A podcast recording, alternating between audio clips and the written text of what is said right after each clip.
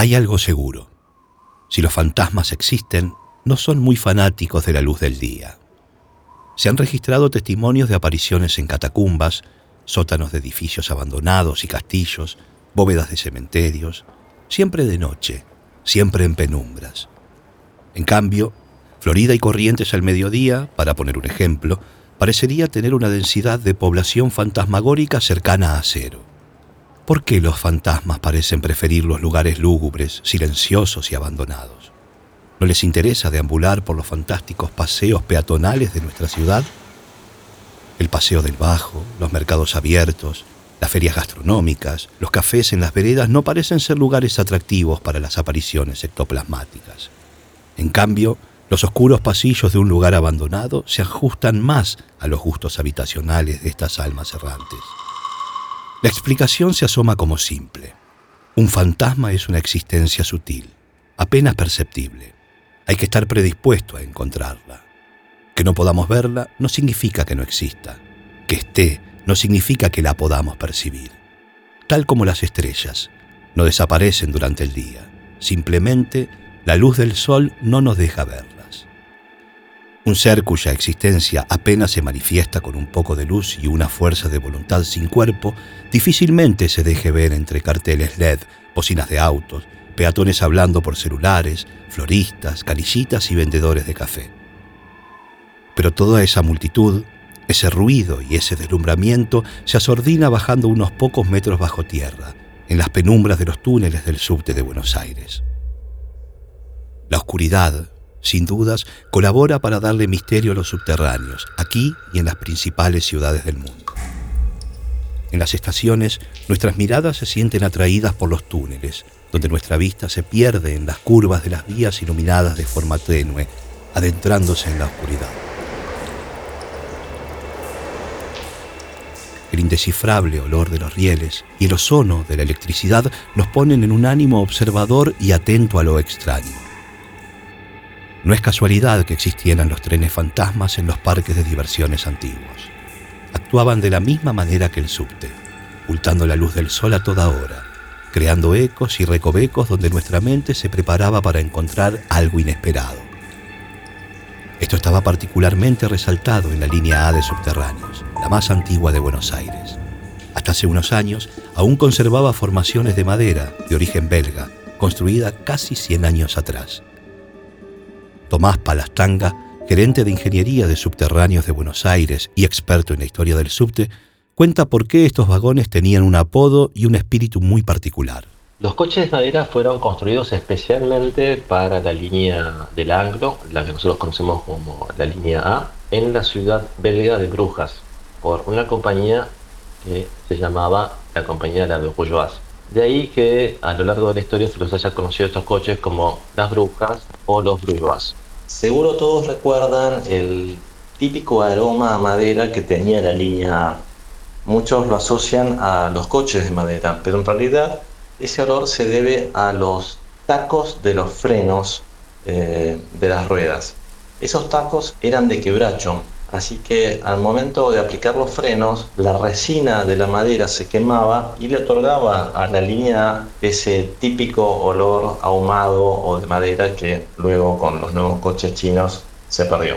Yo me atrevería a decir que los coches de madera tenían alma, ¿ah? tenían eh, una luz especial, un ambiente especial. Pero la nostalgia y el olor a madera no pudieron con la necesidad de seguridad y modernización y esos trenes fueron reemplazados. Y también se iluminaron más los túneles y las estaciones. Estos cambios de la modernidad probablemente han conseguido que los fantasmas de la línea A, que son varios, hayan dejado de verse con la misma frecuencia del pasado.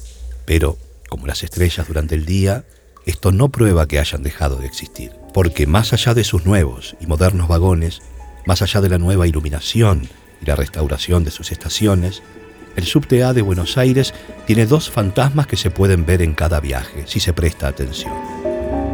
No serán dos fantasmas demasiado espeluznantes, pero tal vez sean la pista para encontrar otros. Estos fantasmas tienen nombres históricos.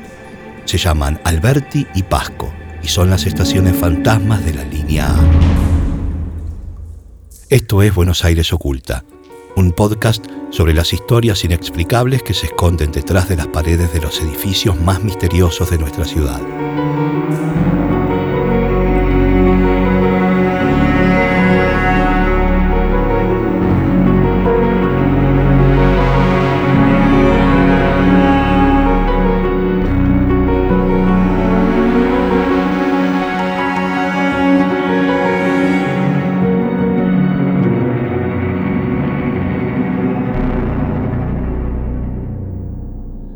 La línea A es una de las seis líneas del subte de Buenos Aires.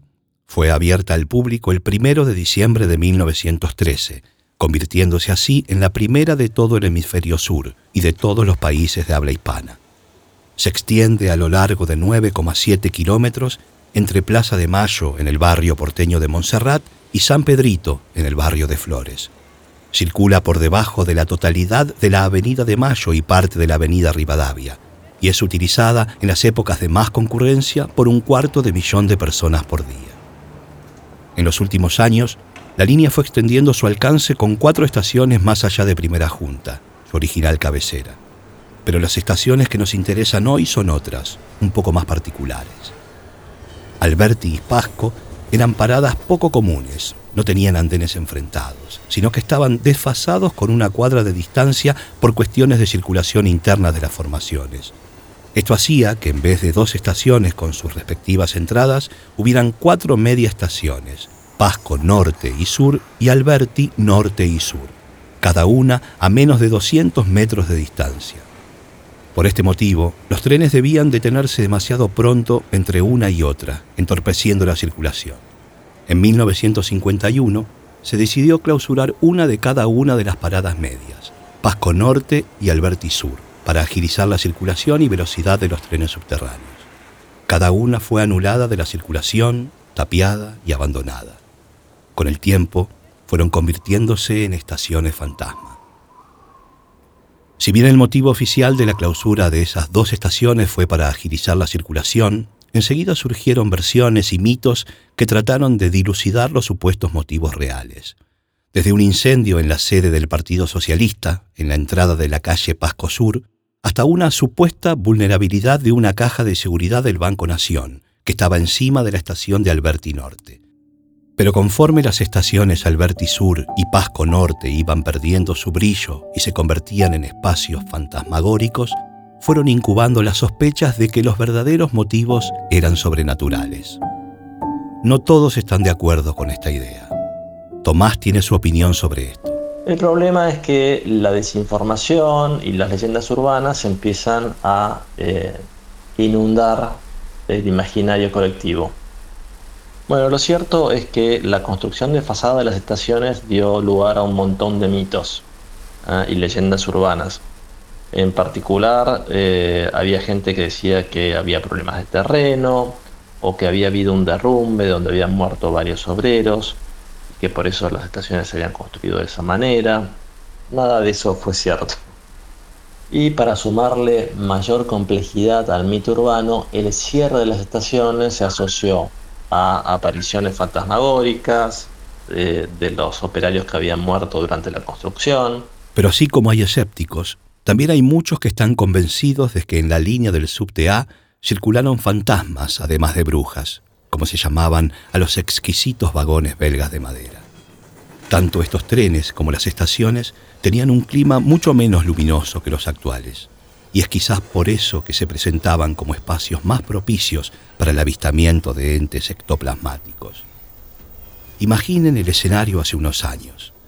Arriba, la ciudad bañada por el sol, edificios, colectivos, taxis y peatones bocinas, conversaciones y actividad comercial, cultural y artística.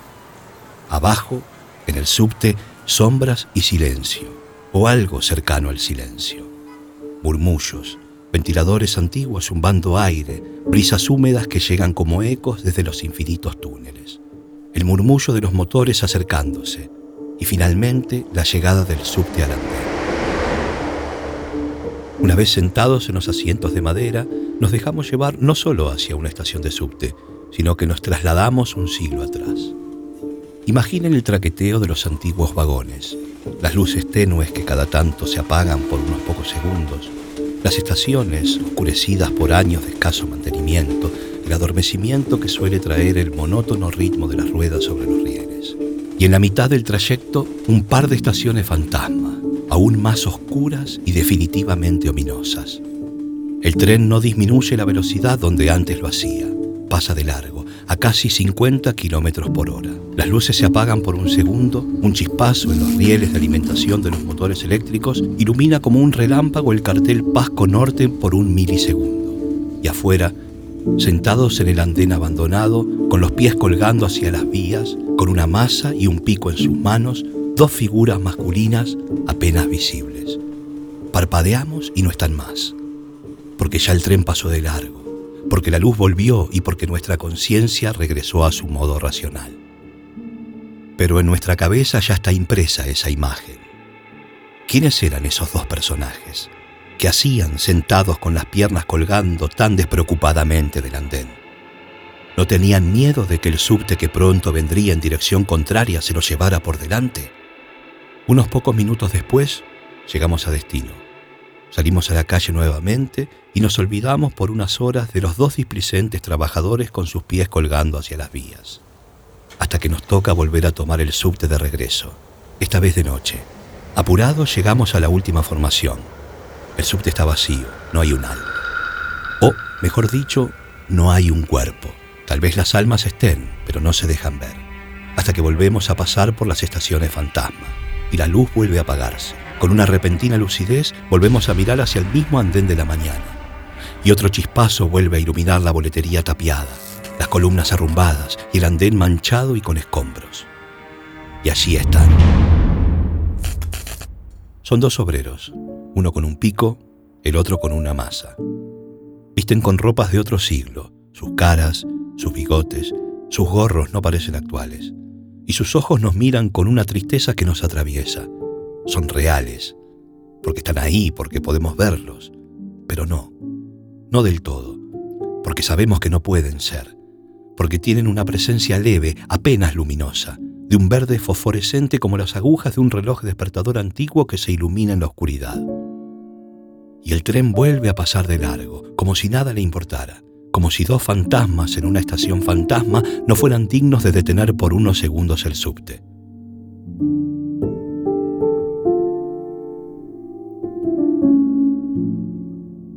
Hablamos con Alfredo, un guarda de la línea A que trabaja desde hace más de 20 años en el subte. Giuseppe y Rómulo, claro.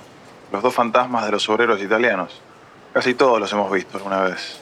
Pero hace unos cuantos años no aparecen. Le preguntamos cómo sabía el nombre de los fantasmas. No sé de dónde salieron esos nombres. Me lo contó un viejo empleado de mantenimiento del taller Polvorín. Eran dos obreros italianos que murieron cuando se excavaron los túneles para hacer el subte. Hubo un derrumbe y quedaron enterrados ahí, justo donde ahora está la estación Pasco Norte. Nunca recuperaron los cuerpos. Las estaciones se tuvieron que correr porque la tierra ahí no era lo suficientemente firme y estos dos muchachos quedaron ahí para siempre. Yo digo que se quedaron para terminar las estaciones y se las clausuraron. Se cree que un fantasma es la aparición de alguien que ha muerto y le ha quedado una importante tarea pendiente en esta vida, sin la cual no puede terminar su viaje hacia otro plano de la existencia no parece una condición tan inusual. ¿Cuánta gente ha muerto repentinamente, dejando cuentas pendientes, y eso no ha hecho que tengamos multitudes de seres etéreos que nos visiten y atormenten en cada rincón oscuro? Algo más parece ser necesario, algo más poderoso que no haber terminado con una tarea. Si Giuseppe y Rómulo dejaron algo pendiente en esta vida, debe ser algo muy importante para hacerlos aparecer casi un siglo después.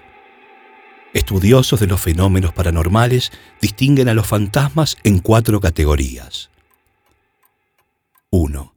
Fantasmas conscientes, que pueden comunicarse e interactuar con los observadores. 2. Poltergeist o espíritus burlones, fenómenos de duración reducida ligados a una persona, en las que se mueven objetos solos, se escuchan golpes repetitivos o ruidos y se encienden o apagan luces. 3 encantamientos duraderos de lugares concretos donde se manifiesta uno o más fantasmas desde hace mucho tiempo. 4. fantasmas residuales o visiones que realizan actos repetitivos y carecen de actitud comunicativa o interacción con los observadores. Podríamos decir que Giuseppe y Rómulo pertenecen a algunas de estas dos últimas categorías, y por lo tanto no nos pueden decir por qué se manifestaban en la línea A. Le preguntamos a Alfredo cuál cree que es el motivo por el cual se aparecen en la estación. Imagínate, diste la vida para hacer una estación, quedaste enterrado ahí y 40 años después vienen y te la clausuran. A mí me daría una bronca que me duraría hasta el más allá. Para mí estaban pidiendo que la abran de vuelta. Los testimonios recogidos de trabajadores y pasajeros del subte coinciden en las condiciones en que se han visto a los fantasmas de Giuseppe y Rómulo. Cuando el subte viaja a toda velocidad entre las estaciones Pasco Norte y Alberti Sur, generalmente la última formación del día, cuando un cortocircuito apaga las luces del vagón y esto coincide con un chispazo de la catenaria que alimenta los motores eléctricos del tren, se da la combinación ideal para que aparezcan las dos almas en pena de los obreros que murieron construyendo las estaciones clausuradas del subte. Alfredo tiene una teoría más. Como buenos obreros italianos les gusta manifestarse. ¿Quién podría decirlo? Tal vez eran dos jóvenes anarquistas italianos que les gustaba rebelarse contra toda autoridad y protestar por la libertad. Tal vez eran dos calificados obreros, hábiles y ambiciosos, que querían dejar su marca en la ciudad más pujante de toda América, y antes de hacerlo, murieron enterrados por la misma tierra que ellos estaban cavando. Murieron para que las estaciones del primer subte de todo el hemisferio pudieran existir. No llegaron a ver el resultado otras manos, otros obreros continuaron su tarea, y mientras Alberti Sur y Pasco Norte estuvieron activas, ellos no tuvieron nada para decir. Sus espíritus anarquistas no sintieron la necesidad de manifestarse. A, mí me gusta pensar que eran dos tanos anarquistas y calentones. Cuando los vi, los sentí así, rebeldes, protestando porque sus estaciones habían sido clausuradas. Al fin y al cabo, los videntes, cuando se comunican con los espíritus del más allá, ¿no les piden que se manifiesten? Bueno, yo creo que Giuseppe y Rómulo estaban haciendo eso, manifestándose. Y si todo es como dice Alfredo, ¿por qué hace ya varios años que nadie los ha vuelto a ver? Bien podríamos pensar que los nuevos vagones no hacen tantas chispas, que sus luces no se apagan como antes, que las estaciones, más luminosas y más limpias, no son lugares donde los fantasmas puedan verse con total claridad. Alfredo también tiene una respuesta para eso. Para mí no, no van a aparecer más como buenos anarquistas se manifestaron y se manifestaron hasta que lograron lo que querían. No se abrieron las estaciones de Pasco y Alberti, pero mira cómo está el subte ahora. Es mucho más de lo que pedían. Ya está. Lo que tenían pendiente lo cumplieron y ahora se fueron a descansar para siempre.